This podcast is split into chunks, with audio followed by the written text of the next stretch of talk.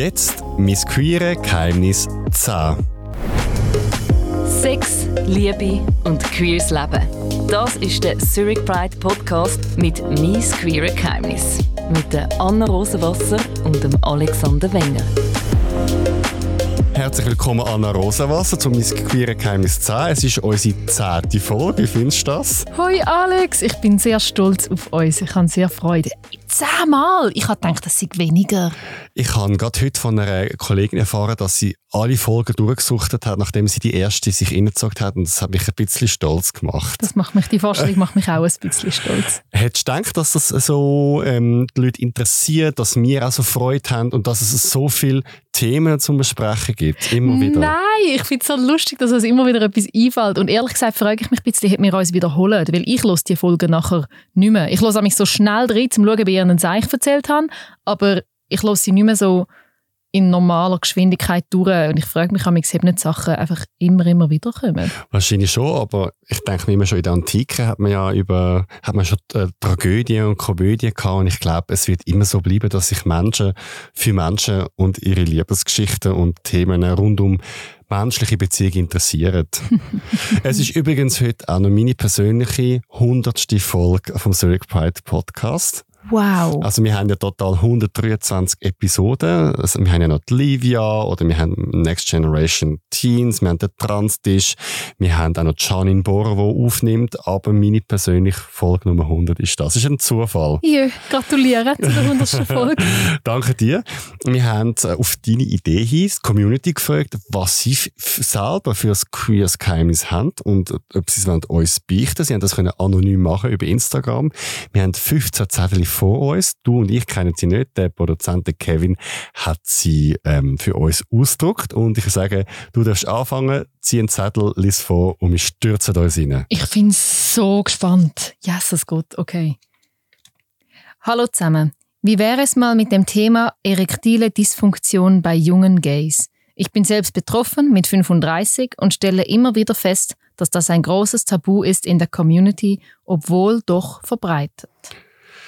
Das finde ich ein mega spannendes Thema, weil das ist mir auch schon aufgefallen, dass es mh, mm, gefühlt mehr Männer betrifft, die das haben, als dass darüber geredet wird. Also es gibt da wie so eine Diskrepanz zwischen, wie das öffentlich wahrgenommen.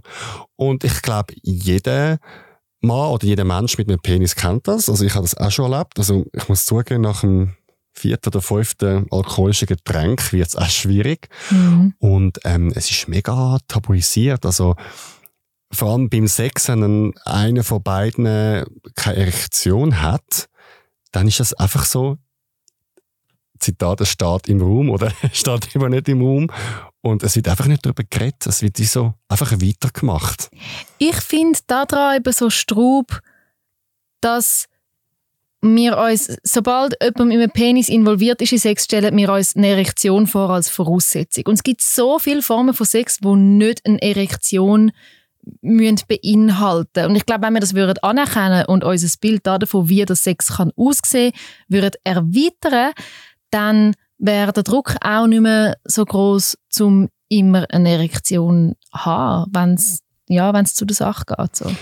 Was ich mega, absolut, dem stimme ich zu, was eben mega interessant ist, das ist, dass unsere Sprache sehr Männer- oder Penisfeindlichkeit drin hat. Also zum Beispiel, wenn jemand zum Beispiel mit einem Auto laut aufhüllt, dann heisst es mm. immer, der hat sicher einen kleinen Schwanz. Wo oder ich, ja. man sagt, dass ähm, das Wort Schlappschwanz oder ja. was ist mit dir, bringst du nicht auf. Also wir haben ganz viele äh, Wörter im Sprachgebrauch, wo auf den schlaffe Penis ähm, die, die Situation beschreibt, und zwar negativ. Mhm, voll. Und das ist echt einfach eine Form von Bodyshaming. Also ich sage das aber auch immer, wenn ja mehr feministische Leute im Umfeld ihren hahaha kleinen Penisspruch machen. Also feministisch sein heisst im Fall nicht, dass es eine Ausnahme gibt, und zwar kleine Penisse. Die finden wir etwas Negatives. What the fuck, Mann? Stell dir vor, man würde in einer Runde über eine kleine Brustwitz machen, dann hast du Kritik garantiert, aber der, der Schlappschwanz, das ist völlig akzeptiert, was ich eigentlich nicht verstehe. Und es gibt ja so viele Gründe,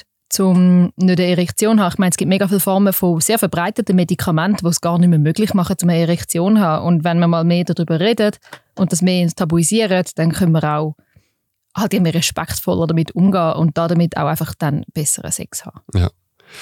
Also, unser Fazit mehr darüber reden und ich ziehe den ersten Zettel. Die queere Community war mein Safe Space, ein Ort, an dem ich einfach sein durfte und alle anderen so annehmen konnte, wie sie sind. Jetzt ist es für mich zu politisch und alles muss ein Statement sein oder ein Widerstand. Ich muss mich außerhalb der Community erholen und Energie tanken. Wow, da steckt ganz vieles drin. Ich glaube, ich weiß, was die Person meint. Mhm. Ähm, ich glaube, die, die Polarisierung, die wir in der Gesellschaft haben, und ich habe gerade heute einen Podcast gehört, dass die Schweiz eigentlich sehr polarisiert ist. Also wir haben ein, ein Drittel, wo klar links, links-grün wählt, ein Drittel, wo SVP wählt und ein Drittel, wo in der Mitte ist. Also mhm. zwei Drittel von der Schweiz sind in einem Pol. Und das widerspiegelt sich dann halt auch in einer kleineren Community und ich weiß es selber auch, dass das Thema Gender, Pronomen, dass es auch in der Community äh, die Leute äh, beschäftigt. Ähm, auf der anderen Seite muss ich aber auch sagen, es ist, man muss auch lernen, damit umzugehen, sich lernen abzugrenzen und auch die Spannung aushalten. Und ich finde auch, ich meine, du hast jetzt von verschiedenen Parteizugehörigkeiten geredet, mit dem Drittel, Drittel, Drittel und ich meine, da geht es um mega viele politische Themen. Aber in der queeren Community geht es einfach um Anstand. Wenn non-binäre Menschen existieren, dann überlegen wir uns, wie wir das in der Sprache sichtbar machen können. Wenn Transmenschen existieren, dann überlegen wir uns, wie wir Rücksicht nehmen können. Und wenn verschiedene queere Identitäten existieren und Menschen unterschiedlich sind, was eine Tatsache ist, dann geben wir uns als Gemeinschaft Mühe, wie dass wir solidarisch miteinander umgehen können in einer Welt, die es uns sehr schwer macht wenn jemand von dem Erholung braucht, dann wünsche ich dieser Person, dass sie sich zurückziehen kann und sich damit auseinandersetzen, was das so einen Widerstand in ihr auslöst. Weil ich gehe ja nicht mit diesen Leuten diskutieren, was sie von der Erhöhung vom Rentenalter halten und wie das in der Permafrost aufhören auftauen. Ich gehe ja wir reden ja einfach darüber, wie dass wir lieb miteinander sind. Etwas möchte ich widersprechen dieser Person und zwar glaube ich, dass es aber schon immer schon so war. Also ich habe ähm, auch Bücher gelesen über die 80er Jahre. Dort ist die queere Community auch verstritten ist jetzt ein Herzwort, aber dort hat man zum Beispiel gestritten, wie sichtbar sollen wir sein. Also die einen haben gefunden, mhm. wir müssen rausstehen, wir müssen das Bund anziehen, wir müssen der Mehrheitsgesellschaft zeigen, dass wir da sind. Und die anderen haben gefunden, komm, lieber ein bisschen ruhig, ein bisschen diskret, nicht auffallen, ganz säuferlich zur Akzeptanz kommen. Also ich glaube, dass man diskutiert in der Community gehört dazu. Ich glaube, das ist schon immer so gewesen und einfach Themen ändern sich.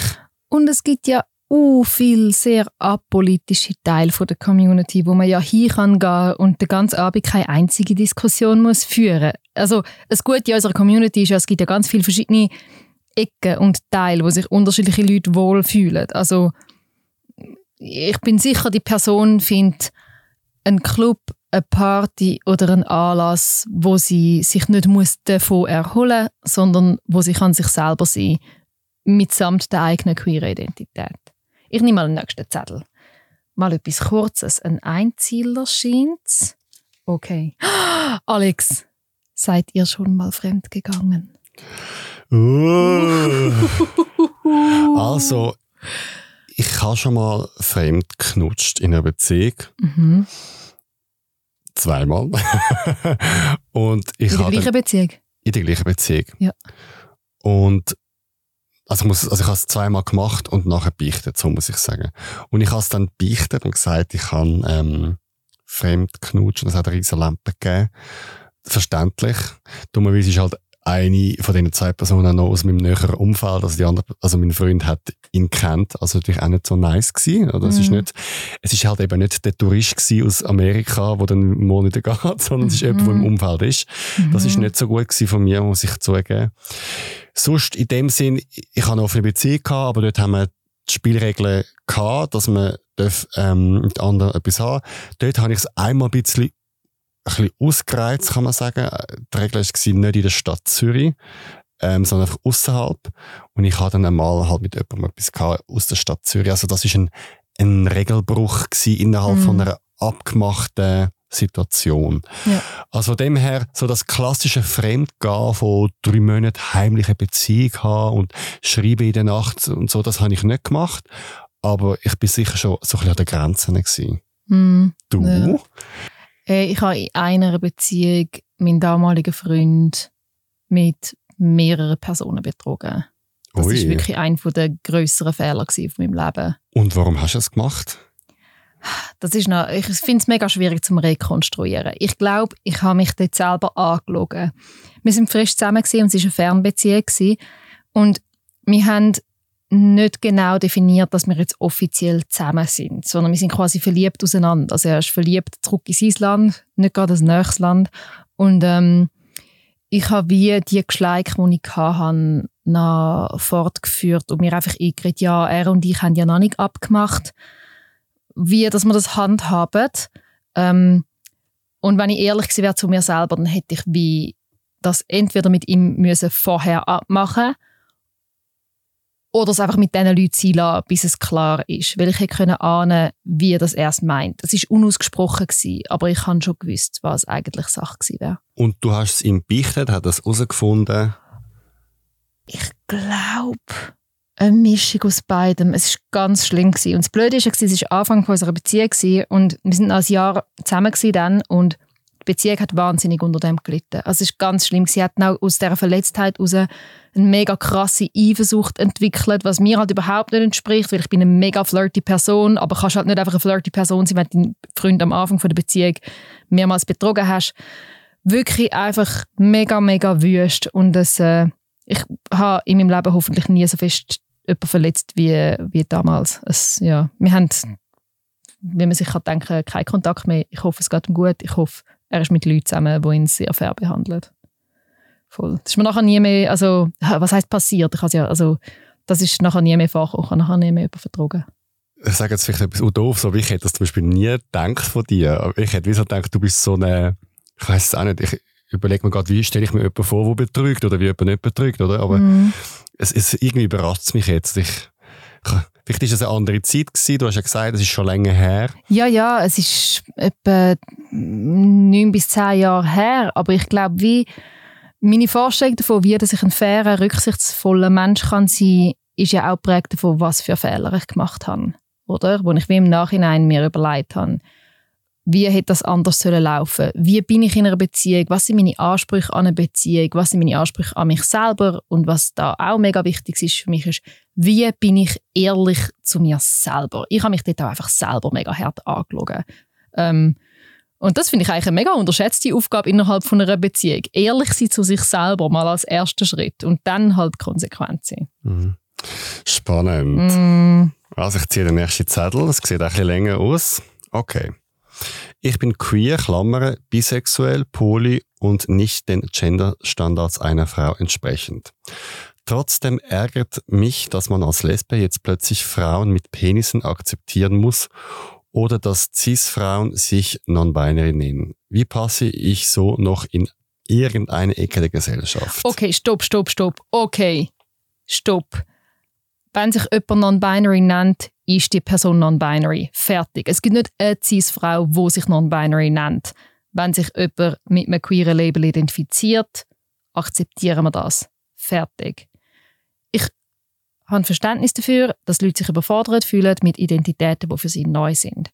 Aber neue Identitäten oder eine neue Sichtbarkeit von Identitäten nimmt etablierter Identitäten nicht etwas weg. Wir koexistieren. Eine non-binäre Person nimmt mir meine Identität von Frau nicht weg und eine Transfrau nimmt mir mein Frausein nicht weg. Es ist eine Erweiterung von der Erkenntnis, dass Menschen unterschiedlich sind. Und für das steht die Queer Community ja eigentlich, dass wir unterschiedlich sind.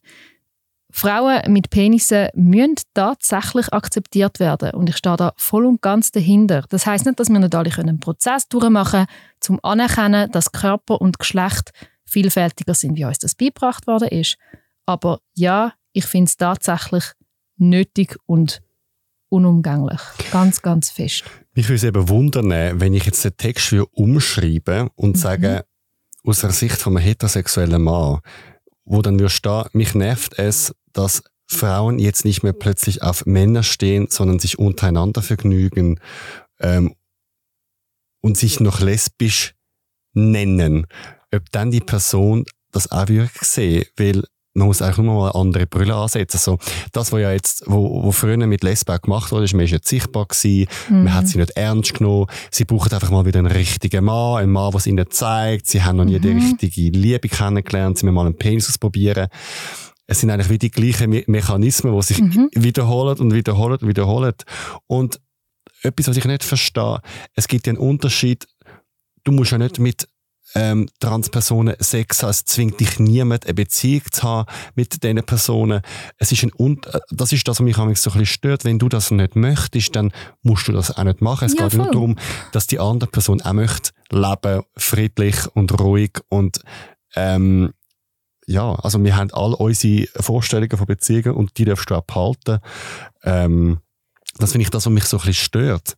Man, man vermischt es immer so ein bisschen allem. So, wenn du nicht mit einem Penis Sex hast, dann musst du nicht mit einem Penis Sex haben. Aber du kannst trotzdem die Frau mit einem Penis akzeptieren als Mensch und respektieren.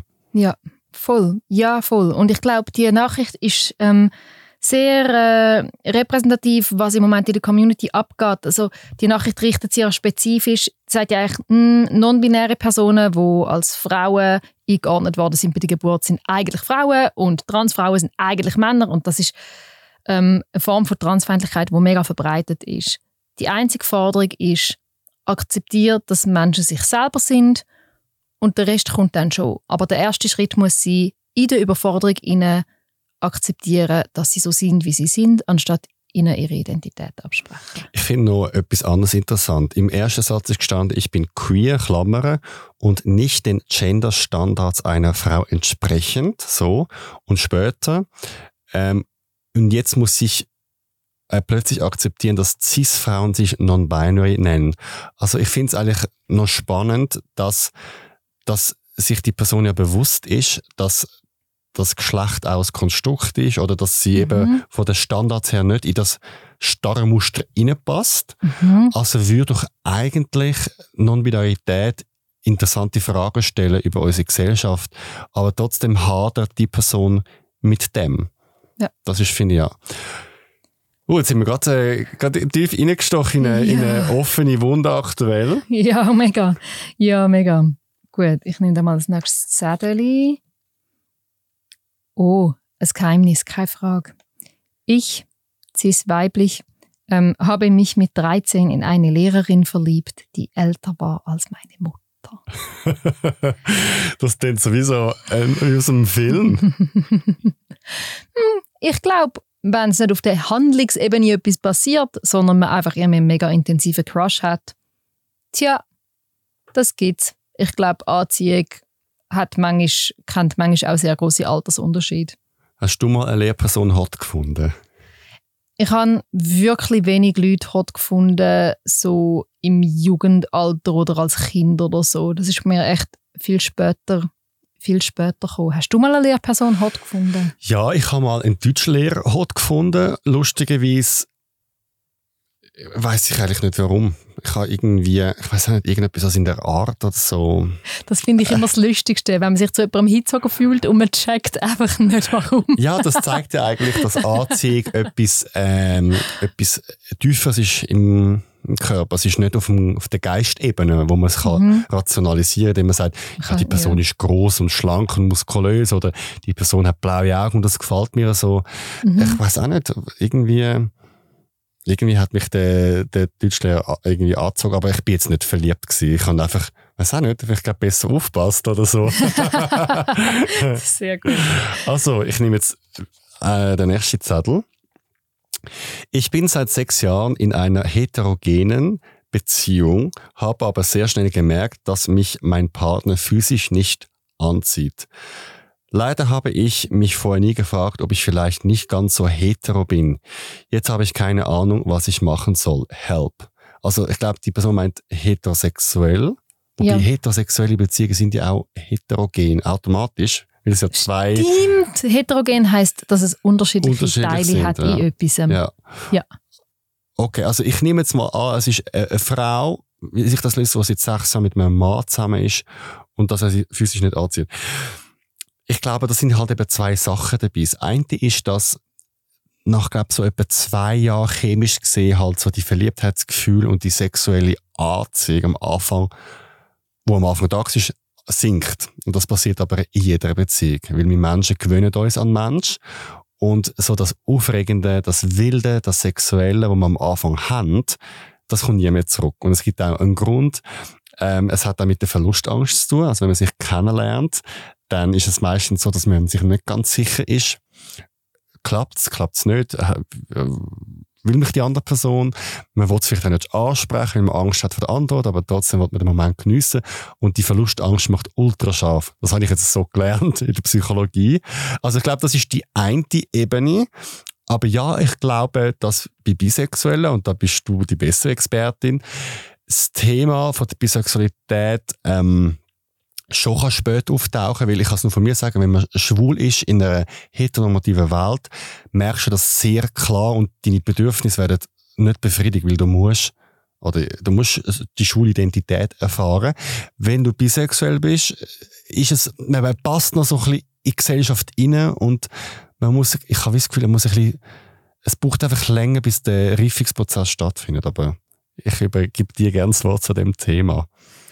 Ja, eh. Also ich glaube, als bisexuelle Person, als bisexuelle Cis-Person ähm, wird einem so fest nahegelegt, um mit einer Person vom anderen ähm, Geschlecht ähm, in eine Beziehung zu gehen und irgendwie diese Anziehung empfinden, dass es kann schwieriger sein, um überhaupt den Zugang zu der gleichgeschlechtlichen oder zu der queeren Anziehung zu finden. Mir einmal ist es so gegangen. Ich bin mega glücklich mit Männern zusammen gewesen, aber ich habe so ein bisschen geahnt, dass ich queer bin, aber bis ich dann wirklich mal die Anziehung zu Frauen und non-binären Personen auch können spüren, hat es recht viel gebraucht und es hat einen queeren Kontext gebraucht. So. Was natürlich jetzt in dieser Frage gar nicht drin ist, ist dass eine Beziehung nicht unbedingt muss exklusiv sein. Es gibt ja so viele mögliche Beziehungsformen, die könnten involvieren, dass die Person in Absprache mit dem Mensch, mit dem sie zusammen ist, findet, hey du, ich gehe jetzt mal in den Ausgang und vielleicht ergibt sich ja eine Knutscherei, ich fände das noch spannend. Ähm, also man kann ja ganz viele offene Beziehungsformen leben oder als Paar auch ähm, mal sich gemeinsam überlegen, ob es eine Option wäre. Und Anziehung ist ja, ich meine, es gibt ganz viele verschiedene Formen von Anziehung. Es kann sein, dass die Person ähm, sich romantisch und platonisch mega hingezogen fühlt zum Menschen, der sie zusammen ist, aber halt sexuell nicht. Und auch das kann eine völlig gute Form von Beziehung sein, wenn das für beide stimmt.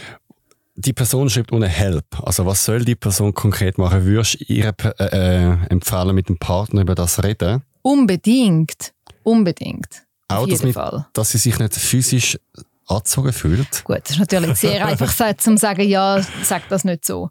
Ähm, ich glaube, dass der Mensch sich auch einfach nachher informieren zum, zum Thema Anziehung, zum Thema alternative Beziehungsformen, aber schon auch bald mal mit der Beziehungsperson in Kontakt treten. So Sachen kannst du nicht einfach allein vor dich hinrümscheln und dann deine Beziehungsperson nicht wissen lassen, wo du gerade stehst. Also wenn ich der Partner wäre von der dann würde ich mir glaub, wünschen, dass da eine gewisse Transparenz um ist. Dann kann man eben auch zusammen schauen, was als Paar möglich ist. Und ich bin sicher, dass der Partner das auch spürt. Weil, Fix. Weil du, du spürst, wenn du nicht mehr so gleich begehrt wirst wie von Anfang an. Ja, Außer die eh. Person hat jetzt vielleicht auch nach äh, sechs Jahren Beziehung eine tiefere Lust, das kann auch sein. Mhm. Aber ich glaube, sie soll, die Person, die Partner ja, ich glaube, der, der, Elefant ist vielleicht schon im Raum. Vielleicht noch ein kleiner Elefant, aber er ist wahrscheinlich schon ja. da. Ja. So, ich nehme mal etwas Kurzes und Knackiges. es ist ein Wort mit einem Fragezeichen hinten dran. Fetische? Wir haben es schon mal gehabt und ich ähm, verrate es gern. Ähm, also eben, Polizisten sind mein absoluter Fetisch. Oh Gott, ich, ich habe das schon mal erzählt und ich bin so viel Mal auf das angesprochen worden. ich habe wieder Angst, dass es wieder passiert. Hey, ich wohne in der Stadt Zürich, es hat so viel Polizei, dann blau ist eine tolle Farbe, dann haben sie eine blaue Sache an, dann sind sie jung, sie haben irgendwie, sind trainiert und so. Und sie haben so, weiß auch nicht, ich finde das irgendwie ähm, super. Also, aber es ist jetzt nicht etwas, wo ich daran denke und jeden Tag, also ich mache jetzt nichts. Also es gibt so die einen, die ich kennengelernt habe, die einen Fetisch haben, zum Beispiel äh, so ein bisschen Harness oder Lederfetisch, die haben dann Jacken und Outfits und die leben das so richtig.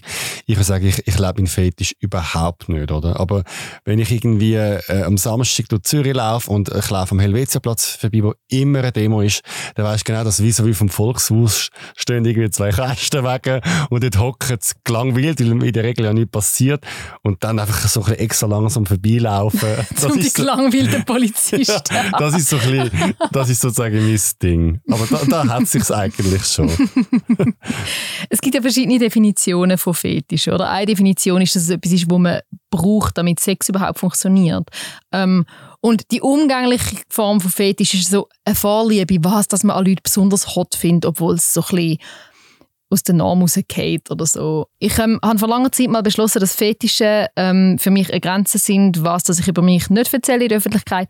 Aber im umgangssprachlichsten Sinn kann man vielleicht semi-ironisch sagen, dass ich ein bisschen einen Velokurier in Fetisch habe. So wie du vielleicht einem gelangweilten Polizisten ein bisschen länger hinterher schaust, bewundere ich VelokurierInnen. Ich finde einfach, ich, es tut mir ein bisschen leid, weil es fühlt sich ein bisschen unfair an. Ich finde es wirklich einfach ein hotter Beruf.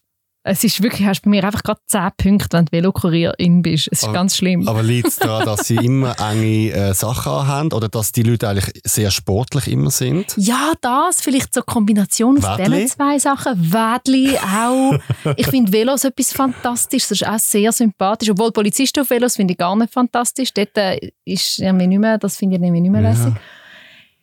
Ja, ich weiß es nicht genau. Ich kann es nicht genau erklären. Aber gell, Fetische kann man auch nicht immer erklären. Und ich finde, man muss auch nicht. Ja. Falls man das will. Also, wenn man Fetischdefinition ein bisschen genauer nimmt, ist es kein Fetisch. Ich kann nur auch etwas deinen Polizisten entgegenbringen. Und das wäre okay. bei mir Velokurierinnen. Du hast so viele kurze Zettel genommen und ich die lange, jetzt mache ich mal einen kurzen Zettel. Okay, ein Klassiker. Wie war euer Coming-out-Prozess?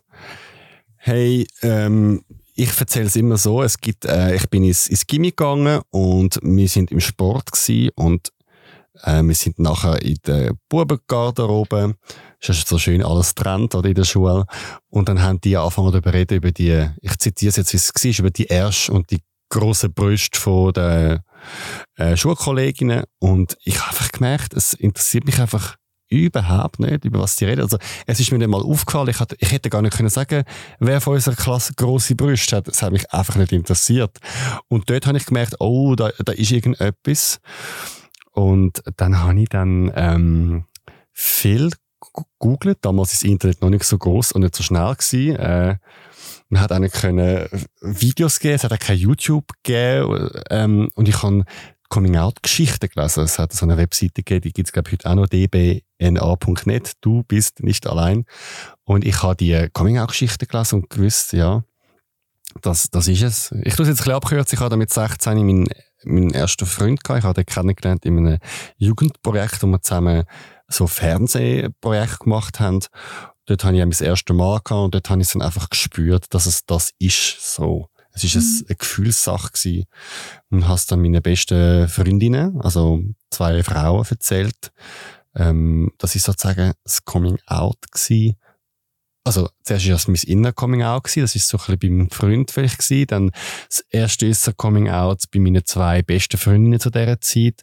Und dann habe ich es mit 18 den Eltern gesagt. Meine Mutter hat es, glaube ich, schon ein bisschen geahnt, weil ich habe so, so Modemagazin aus England äh, in meinem Zimmer gehabt und ich habe nicht gewusst, dass sie spienzelt. Da bin ich bis heute noch hässlich, dass sie das gemacht hat. Aber auf der anderen Seite, ja, irgendwann hat es raus und ja, so bin ich, ähm, so habe ich mich äh, geoutet. Hm. Bei mir ist das innere und das äußere Coming Out sind zwei sehr verschiedene Sachen gewesen. Mein äußere Coming Out ist eigentlich gewesen, dass ich den Leuten einfach immer mehr erzählt habe, dass ich mich in der Milchjugend engagiere und mich quasi so mit queeren Themen selber in Verbindung gebracht habe. So. Ich habe bei wenigsten Leuten gesagt, Papi, ich bin bi. So. Ähm, sondern ich einfach irgendwann bin ich mit einer Frau zusammen gewesen, nicht mehr mit einem Mann. Und ich glaube bis heute, dass ein Haufen Leute einfach in meinem Umfeld meinen, ah, es ist zuerst hetero und dann lesbisch, weil wie Leute nicht checken, dass Bisexualität existiert. Ähm, mein innerer Coming-out ist aber mega lang gegangen. Ich habe irgendwann gefunden, mm, ja, ich glaube, ich stehe schon auf Frauen, aber ich glaube, ich könnte mich nie in eine verlieben. Und dann hatte ich doch mal einen mega krassen Crush auf eine, ähm, mit der ich jetzt mega eng befreundet bin. Ähm, und habe gedacht, okay, ich glaube, ich habe ein Gefühl für Frauen, aber hm, Sex mit ihnen ist wahrscheinlich, ist, ist wahrscheinlich nicht mega mein Ding. Ich habe mega gerne Sex mit Männern gehabt. Ähm, das hat sich auch nicht bewahrheitet tatsächlich. Ich habe sehr gerne Sex mit Frauen und mit Leuten allen Geschlechtern bisher. Ja, das ist wie so ein mega langer Prozess gewesen. So, ist es, ist meine Anziehung zu Frauen echt? Ich kann mittlerweile nach intensiver Feldforschung bestätigen, meine Anziehung zu Frauen ist sehr echt. Gut. Wir haben das ein bisschen kurz abgehandelt, aber vielleicht müssen wir mal eine separate Folge machen. Eine Coming-out-Folge? Coming ich werde dabei. So. Ich männlich 27, bin in einer sehr glücklichen Beziehung mit einem Mann, 28. Ich liebe ihn über alles und möchte langfristig bei ihm bleiben. Jedoch stelle ich fest, dass ich große Mühe habe, treu zu bleiben, wobei es mir jedoch ausschließlich um schnelleren, emotionslosen Sex mit fremden Männern geht. Ist da eine Frage noch? Oder? Nein, das ist das einfach ein Geheimnis, echt? Das ist in dem Fall ein Geheimnis, ja. Ich würde da wieder die besprechende offene Beziehungskarte spielen. Mach das. Okay. Vielleicht hat die Person schon einen ersten Schritt gemacht, das aufzuschreiben, auch wenn es ja. anonym ist. Weil ich kenne das nur von mir, wenn ich hadere mit mir, dass ich dann das nicht getraue, nicht mal getraue ins Tagebuch schreiben. Ich habe früher ein bisschen Tagebuch geschrieben, ich habe es mhm. nicht getraut aufzuschreiben.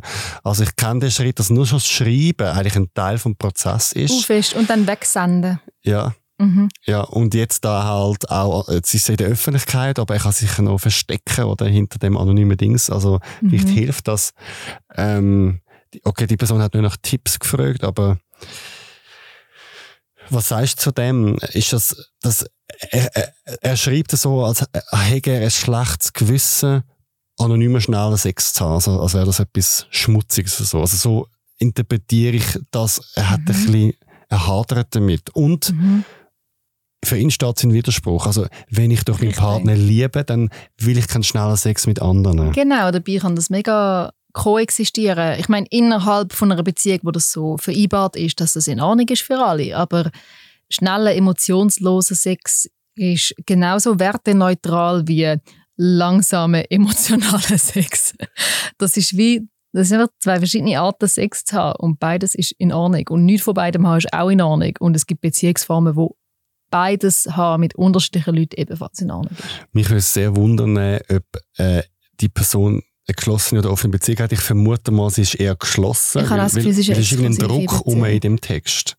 Ja, so schade. Weißt, ich wünschte mir, dass unsere Standardeinstellung nicht immer wäre, exklusive Beziehung, sondern dass wir von Anfang an darüber reden, hey, was für eine Beziehungsform wollen wir? Und dass es auch die Möglichkeit gibt, das anzupassen und immer wieder zu schauen, welche Beziehungsform entspricht uns, weil das kann sich ja auch ändern im Verlauf von einer Beziehung. Aber die meisten, die allermeisten Leute gehen in eine Beziehung ein mit so im Standardanspruch, klar ist die exklusiv. Und ich finde das schade. Man kann darüber reden, was die eigenen Bedürfnisse sind. Dann passiert es auch nicht so fest, dass man einander betrügt.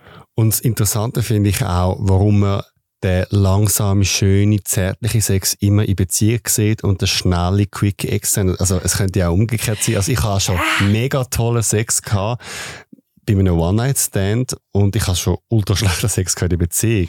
Letztens im Ausgang habe ich so mega langsam und zärtlich mit einer rumgeknutscht, die ich noch nie in meinem Leben getroffen oder gesehen habe. Ich habe nicht mal ein Wort mit ihr geredet. Und ich habe schon gemerkt, nein, Mann, diese Art von Knutscherei, die ich mit jemandem habe, wo irgendwie romantische Gefühle und emotionale Nähe rum sind. Schon. Also für mich geht es schon so ein bisschen, ich möchte glaube nicht langsame, romantische, zärtliche Sachen haben mit Leuten, wo ich wo mir nicht jemand nachstehen. Warum? ich weiß nicht. Ich weiß nicht. Das ist mein queeres Geheimnis. Aber hast du das Gefühl dann, dass schnelle oder schnelle Sex ein bisschen unverbindlicher und unper unpersönlicher, weniger intim ist? Nein, vielleicht ist es im Fall einfach eine Präferenz. Bei Leuten, die ich nicht kenne, bin ich so, pff, druck mir die Wand. Ich weiß nicht. so, ich komme in die Schweiz, komm, mach jetzt das nächste Okay, okay. Hm. Ich habe mich vor zwei Jahren in meine beste Freundin verliebt und ich weiß nicht, ob ich es ihr sagen soll und ob sie mich überhaupt als mehr als eine Freundin sieht. Hey, ich verstehe das. Es sind zwei Sachen da. Man will die Freundschaft behalten, aber man will vielleicht das im Gefühl ähm, folgen. Hey, da bin ich jetzt ultra banal. Sechser ähm, und schaue nachher. Also ich würde mir nicht zu viele Gedanken machen. Ich, ja, eine Freundschaft ist auf dem Spiel, also das muss man ehrlich sagen. Also eine Freundschaft Mhm. kann ähm, kaputt gehen, also es kann sein, aber ich finde wie so, ich denke, ich denke immer Folgendes. Wenn ich eines Tages am Sterbebett dann bin, was sind so die Sachen, die ich bereue? Und ich glaube, ich würde an ihrer Stelle bereuen, dass ich es ihr nicht gesagt habe und vielleicht herausgefunden hätte, zu wissen, was sie fühlt. So. Hm. Und wenn es nicht gut kommt, auch das geht vorbei. Ja, ich glaube auch, eine gute Freundschaft vertreibt das. Ich habe auch in einer Freundschaft hat mir mal jemand gesagt, du, ich habe mich in dich verliebt. Und dann haben wir darüber geredet und es ist nicht beidseitig gewesen. Ich bin nicht in die Person verliebt gewesen. Und dann haben wir das einfach so stehen lassen, dass es hat können vorbeigehen Und es ist ein paar Jahre her und die Person ist immer noch ein von meinen engsten Freunden. Also es kann auch gut kommen, wenn es nicht darin endet, dass man sich für immer gegenseitig ineinander verliebt. Also in dem Fall beichten. Beichten. Auf jeden Fall. Mit der Betonung auf bi. Okay. Ich bin 23, weiblich und in einer polyamoren Beziehung mit einer Frau. Sprich, sie führt noch eine andere Beziehung.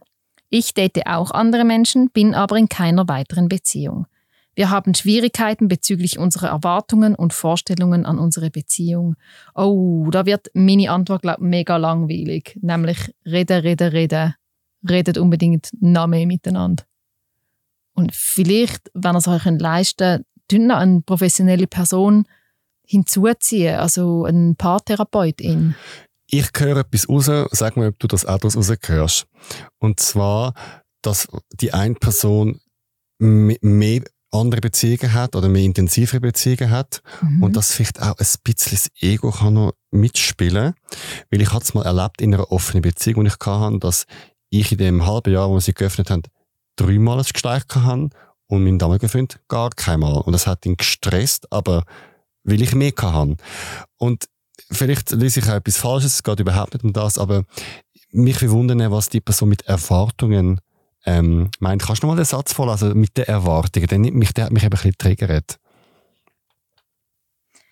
Wir haben Schwierigkeiten bezüglich unserer Erwartungen und Vorstellungen an unsere Beziehung.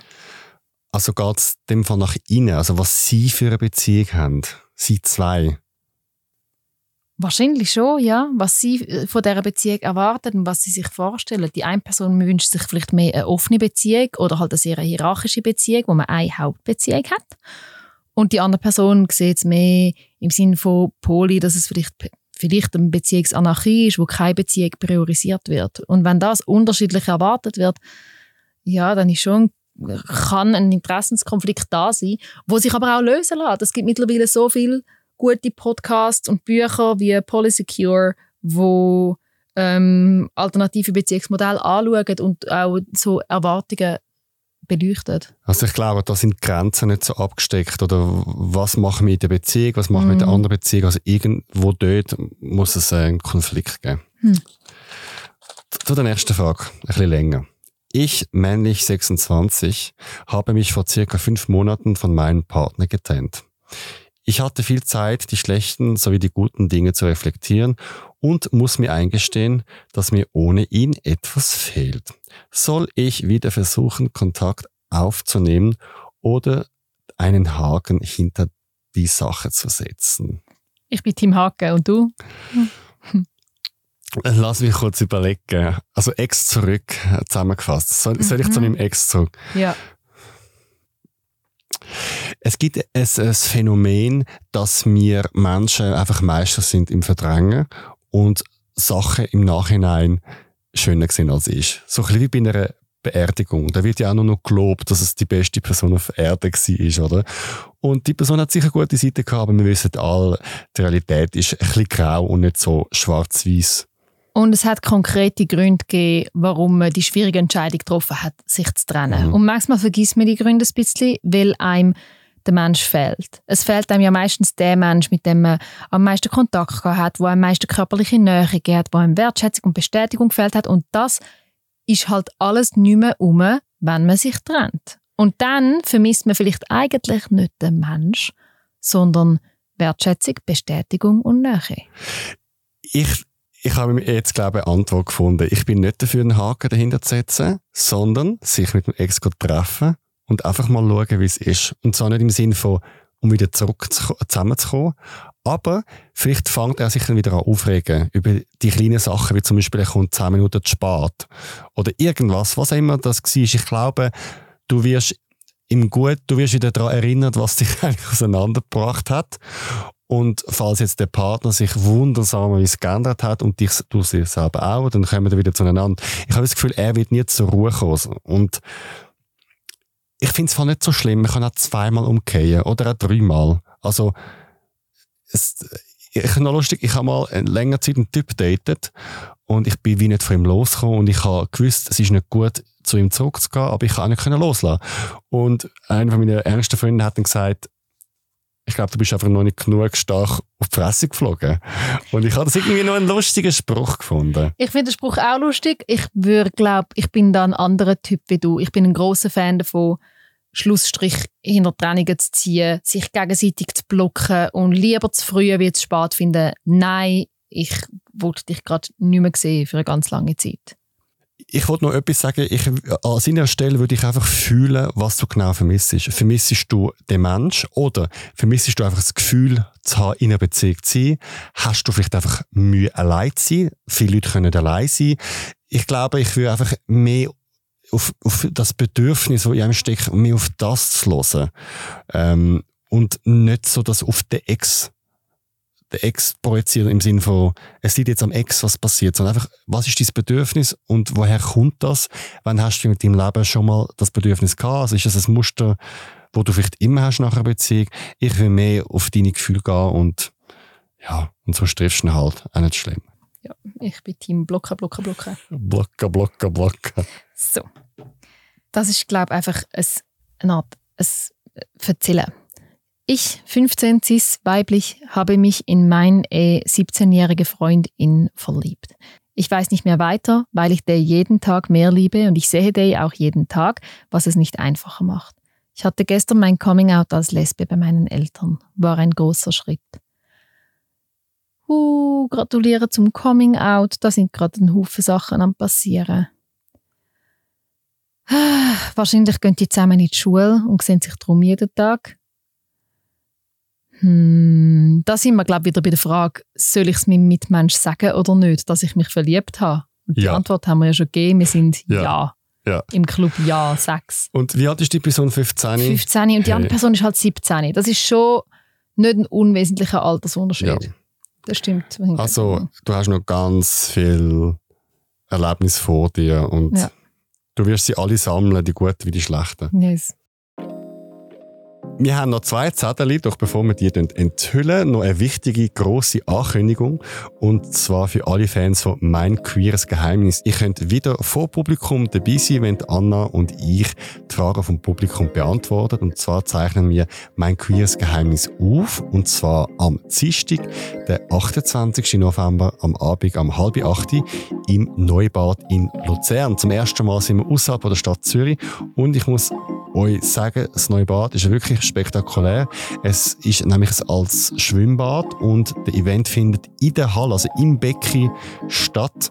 Und wenn ihr dabei sein eure Fragen stellen und eine gute Zeit haben mit euren Freundinnen, dann holt euch jetzt euer Ticket. In den Show Notes findet ihr einen Link für die Tickets oder geht auf Zurich Pride Instagram ins Bio. Und du, Anna, du hast gesagt, du kennst Neubad und bist ein großer Fan. Ja, es arbeiten auch ein paar sehr herzige Leute dort. Ich bin manchmal in Luzern, weil meine Partnerin dort arbeitet. Nicht im Neubad, ähm, aber im Neubad bin ich schon hier und da gelandet und immer gern. Und wir haben es ja schon mal gemacht schon zweimal gemacht ja. vor Publikum ja. und ich finde es immer eine mega Stimmung, weil es wird gelacht, es wird geklatscht, es ist auch so still, wenn es ernst ist. Also ich meine, wir sind da einfach äh, in einem Studio äh, mit zwei Mikrofonen, aber es ist einfach eine ganz besondere magische Stimmung vor Publikum und ich freue mich sehr, für alle vorbeikommen. Ich freue mich massiv, vor allem auch innerschweizer Queers, fantastische Queers. Schön, Super. gehen wir auf Luzern. Der Zurich Pride Podcast. So queer ist die Schweiz. Jetzt auf Apple Podcast und Spotify abonnieren, Glocke aktivieren und mit Sternen bewerten. Mehr Informationen zum Podcast auf zurichpridepodcast.ch. Produktion Kevin Burke. Dann darfst du äh, den zweitletzten Sattel ziehen. Uh, ich nehme den grossen. Es hat einen grossen und einen kleinen. Ich nehme jetzt mal den grossen. Ich, männlich, hatte mein erstes Mal Sex mit dem Bruder meines Schwagers, als unsere Familie, seine Familie, im Ausland besucht hat. Zwei Jahre später, als sie uns in der Schweiz besuchten, hatten wir wieder Geschlechtsverkehr im Wohnzimmer, während die anderen im Haus verteilt schliefen. das ist ein sehr juicy Geheimnis. das ist juicy. Er tönt nicht unglücklich. Aha. Ich bin auch nicht unglücklich über die Schilderung. Good for him. Ich finde es immer so krass, wie die Leute das schaffen. Also, so Geschichten habe ich auch schon gehört, weißt, wo in einem Haus, in einem Lager heimlich Sex Hey, irgendwo haben und dann gell? nicht verwünscht werden. Gell, ich denke so, wie schaffen die das, dass andere nicht mitbekommen? Ich komme mega selten mit über, dass andere Leute Sex haben, was mir sehr recht ist. Aber ich denke so, Leute haben wahrscheinlich die ganze Zeit irgendwo Sex und ich komme es einfach nicht mit über. Also Respekt auch ein bisschen. Meinst du, da ist ein großer Altersunterschied zwischen diesen zwei? Ah, das haben wir gar nicht überlegt. Ich bin bei den Verwandtschaftsverhältnissen nicht hundertprozentig draus Ich gekommen. muss checke eben nie genau. Listen Der. Bruder vom, der Brüder vom Schwager. Also ist das der Mann? Also seine, seine Schwester? Okay, ist seine, sie verheiratet? seine Schwester hat, ist verheiratet. Und der Und der Mann von ihr hat einen Bruder. hat einen Brüder. Also er hat eigentlich mit dem Brüder vom Partner von seiner Schwester geschlafen. Genau, Hot. ja. Nein, aber dann Aber- ist ja der Altersunterschied wahrscheinlich nicht mehr groß. Ich bin eben zuerst verschrocken, wo du angefangen hast, weil es hat so einen so Familientouch. Das Oh nein, oh Gott, das, nein, hör. Aber ich finde es immer so ein bisschen, wenn ich so höre Schwager, Tante, Onkel, dann ist es für mich immer so, oh, komisch, aber die sind ja überhaupt nicht verwandt. Der Alex gehört nur Cousin, Cousin, Cousin. nein, nein, nein, nein, die sind überhaupt nicht, die sind überhaupt nicht verwandt. Mhm. Oh, juicy. Also dann mache ich den letzten Zettel. ich brauche heute noch einen Daddy. Wer nicht, Büseli, wer Wir nicht. brauchen doch alle einen Daddy. Wir alle brauchen heute noch einen Daddy. Hast du eine Meinung zum Thema Daddy? es ist so, es ist so Kategorie, ich check's nicht ganz und finde es völlig in Ordnung. Es ist so, also was heißt, du redest schon von Sugar Daddies oder redest du einfach von Daddy nein. von so ein bisschen vager erotischer Identität? Nein, Daddy ist für mich so ein älterer Mann, sagen wir, sicher über 40, 45, graue Haare, so ein bisschen selbstbewusst, hat vielleicht schon ein bisschen Karriere gemacht, hat ein bisschen Geld, so eine Art Mentor, Schrägstrich, ein heißer älterer Typ mit grauen Haaren. Das ist für mich so Das ein ist- Daddy.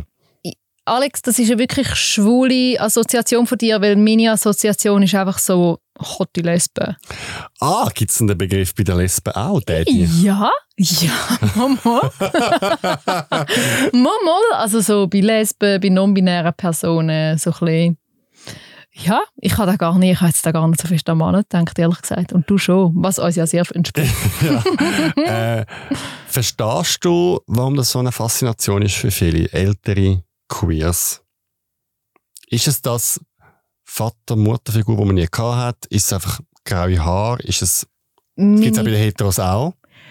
Meine These ist, dass wir schlicht und einfach gar nicht so viele Wörter haben für Menschen, die nicht mehr jung sind. Wir haben gar nicht so viel Konzept für Dominanz von einer älteren Person oder Fürsorglichkeit von einer älteren Person. Sobald jemand weibliches fürsorglich ist, reden wir alle von Mütterlichkeit, was Bullshit ist eigentlich, finde ich. Und sobald ein älterer, also ein, ein, ein Mann, der nicht mehr jung ist, irgendwie hot ist, können wir mit so Dad-Sachen hinführen. Und ich glaube, es hat wieder damit zu tun, dass wir gar keine anderen Wörter und Konzepte haben dafür.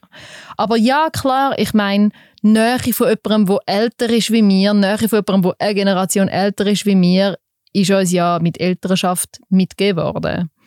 Und gleichzeitig ist es eine mega Grenzüberschreitung, zum mit so älteren Begriff erotische Verhältnis äh, bezeichnen und diese Form von Grenzüberschreitung finden die Leute irgendwie auch so ein bisschen hart. Von dem her, ich weiß nicht, die Leute sollen so viele Leute Daddy und Mami nennen, wie sie wollen. Good for them. Was ist der grösste Altersunterschied, den du je gehabt hast?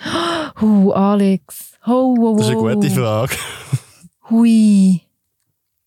Okay, letztes Mal mit Ich einem. verrate es dir auch. Also ich, ich glaube im Fall nichts super spektakuläres. Für mich ist es nur schon, ich fühle mich nur schon komisch, wenn ähm, mein Gespusi den gleichen Jahrgang hat wie meine jüngsten Brüder, was aber notabene nur sechs Jahre Altersunterschied sind. So. Ähm, also gegen Ufe weiss ich nicht. Ich habe letztens im Ausgang mal mit irgendeiner rumgemacht, ist vermutlich vielleicht mit Anfangs 40 oder so. Echt nichts Spektakuläres. Ich bin Anfangs 30. Nicht sie ist nichts Spektakuläres, sondern das alte Altersunterschied, meine ich. Und sonst, ja gut, ich weiß natürlich nicht, ob ich nicht schon mit Leuten mal knutscht habe, wo vielleicht so zehn Jahre jünger sind wie ich. Das kann sein. Das weiß ich einfach nicht. Oh doch, Alex. Oh je. Ich habe mit, oh je, ich habe eben mit 24, 25 mal etwas mit einer und dann herausgefunden, dass sie irgendwie knapp 18 ist. Und ich habe mich so geschämt und es hat mir so leid da. Hui, habe ich Schuldgefühl gehabt. Sechs Jahre. Ja, gut. Ja, aber... In dieser Zeit zählt es wie doppelt. Ja. Ja. Aber es geht ihr gut. Ich kenne sie, sie ist eine fantastische Aktivistin. Ich wünsche ihr das Beste. Und bei dir? Also, die Geschichte geht so. du hast nur darauf gewartet. Nein, ich habe mir vorher überlegt, wie viel erzähle ich. Hey, ich ähm, arbeite ja beim Fernsehen, habe ich ja schon hundertmal gesagt. Und es gibt im Fernsehen so eine Messe, die heißt MIPCOM. Die findet einmal im Jahr im Cannes statt, in Frankreich. Und ich bin mit 31, habe ich dort hingehen und dort ist so die ganze Fernseh, alle Fernsehleute der ganzen Welt sind dort. Und ähm, ich bin so am, am Stand von unserer Firma und die Firma ist international und dort hat es äh, Leute aus Holland gehabt, aus Israel, USA, Russland, von überall. Und dort hat es so einen Typ gehabt mit grauen Haaren, der älter war, ähm, wo mich so angeschaut hat und ich habe so angeschaut und wir haben beide gecheckt, ah, schwul und ich habe mega hot gefunden, aber ich habe nichts gemacht. Und jetzt haben wir aber alle so Schildchen angehabt und er hat mir dann am Abend angefangen auf äh, Facebook geschrieben. Aha. Und leider haben wir dann an dem Abend nicht können, ähm, uns sehen und treffen, es war noch aufregend gewesen, aber ich bin dann ein Jahr später oder so auf Holland, wo er lebt, gegangen und habe mich gemulden und ähm, er ist 54. Ich bin dort 31 gewesen, also sind 23 Jahre älter. Und er hat super ausgesehen irgendwie, also äh, ja, und dort haben wir äh, einen mega schönen Abend gehabt, ähm, wo zu Nacht essen, in die Gay-Bar gehen und dann bei ihm in seiner Luxusloft übernachten. Und das ist so meine Daddy-Experience, wo hat jetzt müssen erzählt werden. Voll schön. Ja. Du, ich warte auch noch auf meine Daddy-Experiences. Wenn ich so an Lesben-Partys bin und so die Ü40 und Ü50 Lesben sehe, dann freue ich mich auf alle Daddy-Experiences, die ich noch wird haben. Lesben in jedem Alter einfach Chefskiss. Hey, ich danke dir vielmals und ich freue mich sehr auf den Tag im Neubad, äh, wo wir zusammen vom Publikum die nächste Folge von «Mein Queers Geheimnis», Folge 11, aufzeichnen. Holt euch jetzt eure Tickets, der Link ist in der Bio. Danke für dass du da gewesen. Bis, bis bald. Danke dir, man sieht sich in Luzern. Menschen, Geschichten, Emotionen. Das ist der Zurich Pride Podcast.